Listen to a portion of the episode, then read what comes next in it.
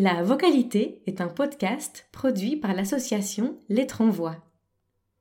Depuis sa fondation en 2014, l'association bénéficie régulièrement d'aides ponctuelles, notamment de la Fédération Wallonie-Bruxelles, que nous remercions, pour la mise en œuvre de nos principales productions artistiques.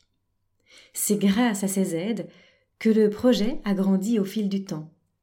Aujourd'hui, pour pouvoir étoffer nos offres de formation, diffuser les artistes qui participent aux créations, accueillir les autoristes qui viennent présenter leurs publications lors de nos rencontres littéraires, et enfin, pour permettre à ce podcast de se développer, nous avons besoin de vous. Abonnez-vous sur nos réseaux sociaux, likez, commentez, partagez nos activités et devenez membre de Lettres en Voix. Pour cela, rendez-vous sur le site internet www.lettresenvoi.org et complétez le formulaire en ligne. En contrepartie, vous aurez accès à des tarifs préférentiels pour participer à l'ensemble de nos activités. Merci pour votre soutien. Nous vous souhaitons à présent une très belle écoute de l'épisode d'aujourd'hui. Vous écoutez la vocalité.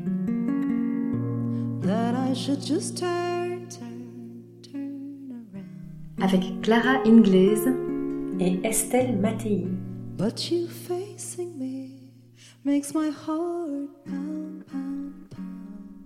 Bonjour Estelle. Bonjour Clara. Bonjour à toutes et à tous. Bienvenue dans notre podcast La Vocalité. C'est drôle, on se retrouve un mois après, quatre semaines après le premier épisode où nous nous présentions toutes les deux. Et aujourd'hui, on souhaitait euh, présenter à nos auditeurs et nos auditrices la genèse de notre projet Lettre en voix un peu plus en profondeur. tu te souviens comment tout a commencé? Je me souviens très bien, on était euh, déjà euh, devenus les amis dont vous avez entendu parler dans notre podcast précédent. Et j'étais à ce moment-là encore en thèse, en littérature, à l'Université catholique de Louvain, et je vois passer un projet, un appel à projet de la Fondation Mons 2015. Il cherchait à ce moment-là toute une série de projets autour de quatre figures emblématiques liées à la ville de Mons. Et parmi ces figures se trouvait le célèbre poète Paul Verlaine. Et évidemment, en étant toutes les deux passionnées de littérature, euh, c'était euh, un poète qui nous inspirait déjà grandement. Et euh, cet appel à projet nous a donné l'occasion de répondre en proposant une création, la création d'une œuvre musicale et littéraire. Oui, c'était c'était chouette parce qu'on venait de se rencontrer et c'était ça faisait partie de l'engouement de cette rencontre fondatrice pour toi et pour moi et on voyait ça comme un signe. Oui, d'autant plus qu'à d'autant plus qu'à cette époque, moi j'enseignais la poésie à l'université avec euh, les étudiants euh, que j'encadrais, euh, j'enseignais la poésie de Paul Verlaine, donc c'était encore plus invitant pour moi ou encore plus engageant d'y répondre. et alors toi de ton côté, tu as fait une rencontre déterminante aussi. Au même moment, je retrouvais Myriam Moité-Delmotte, qui est aujourd'hui professeure émérite de littérature euh, à l'Université catholique de Louvain aussi. Et en fait, euh, Myriam Moité était euh, la directrice du mémoire que j'avais réalisé pour mon master en langue de littérature romane.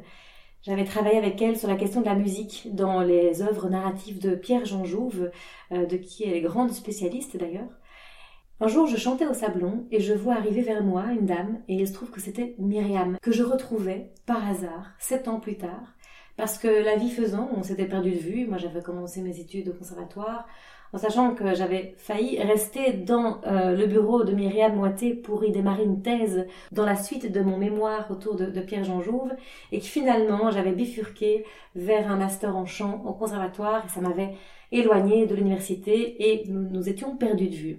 Et là, dans la même période de cet appel à projet euh, que tu as reçu dans, ta boîte mail, eh bien, on se retrouve. Et donc voilà, on lui a soumis l'idée d'écrire un livret d'opéra relatant cette expérience carcérale de Verlaine, parce qu'il faut bien rappeler un fait historique. Oui, en effet, pourquoi est-ce qu'on associe Verlaine à la ville de Mons? C'est parce qu'il y a effectué un séjour euh, carcéral de deux ans suite à la très célèbre dispute avec Rimbaud. Et il se trouve que Myriam Moité est l'une des grandes spécialistes de la poésie de Verlaine ici en Belgique. Et que donc ça tombait sous le sens de lui proposer aussi euh, de participer à, cet appel à projet par l'écriture d'un livret d'opéra de chambre, qui a d'ailleurs été écrit par euh, Adrien Tsilodjanis, un de nos compositeurs belges. Et en fait, ce projet nous a amené à constituer une très grosse équipe de 26 personnes, de 26 artistes sur scène, euh, rassemblant le Conservatoire Royal de Mons, à et l'ensemble Musique Nouvelle. Il y avait quatre représentations prévues euh, à l'automne 2015, donc toujours dans ces projets produits par la Fondation Mons 2015, qui était à l'époque donc élue capitale culturelle de l'Europe. Et ces représentations avaient lieu dans la magnifique salle qui était toute neuve et que l'on inaugurait d'ailleurs à l'occasion de la fondation Mons 2015, qui est Arsenic. Et c'est à ce moment-là l'occasion de mettre en œuvre une idée, une idée qui jamais depuis notre rencontre, de créer un lieu qui n'existait nulle part, que toi et moi nous voyons exister nulle part, et qui rassemblerait nos passions et nos expertises autour de la voix. Moi dans le chant et toi dans, la littérature. Et aussi un peu inversement. Hein. Évidemment, tout à fait. Et donc le projet Verlaine au secret, qui est le titre de l'opéra de chambre, avec l'allusion à l'expression être mis au secret, hein, donc être emprisonné. Ce projet a été le déclencheur pour fonder Lettres en voix et nous avons fait la demande à Myriam Moité-Delmotte d'y entrer avec nous.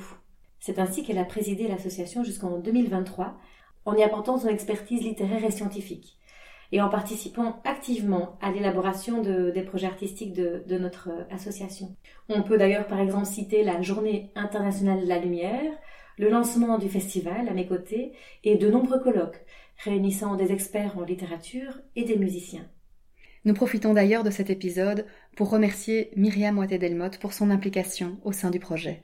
Oui, et c'est d'ailleurs grâce à son engagement que l'association Lettres en Voix bénéficie aujourd'hui de, de ce rayonnement auprès de, de divers publics. Et aujourd'hui, Clara, où en est-on dix ans après? Eh bien, aujourd'hui, nous nous structurons en quatre grands domaines d'activité. Vous pouvez d'ailleurs les découvrir sur notre site internet Nous organisons notre grand festival tous les ans auquel se relient des rencontres littéraires et puis plus dernièrement nous proposons toute une série de formations, de coaching autour de la voix, du chant mais aussi de la langue française. Et puis évidemment notre toute dernière production, ce podcast que vous écoutez à présent, La vocalité, que nous avons lancé en ce début d'année 2024.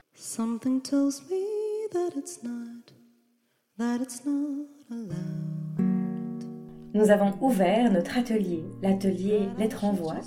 Il se situe à Bruxelles, aux abords du très très beau parc Josaphat, dans la commune de Scarbeck, nous l'avons inauguré à l'occasion de la dernière édition du festival en y accueillant le poète Maxime Coton qui était accompagné de la violoniste Mira Glodeanu et c'était un vrai régal de les accueillir à l'occasion de cette inauguration.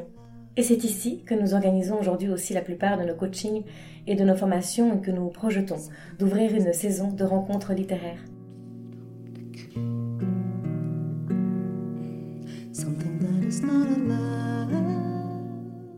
Nous vous laissons pour aujourd'hui avec la célèbre citation que nous avons d'ailleurs choisie pour décorer la vitrine de notre atelier et qui nous vient de la chanteuse Barbara.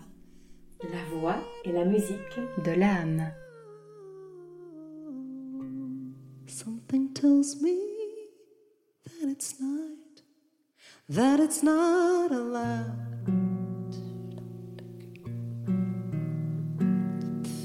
Something that is not allowed. Something that is not allowed.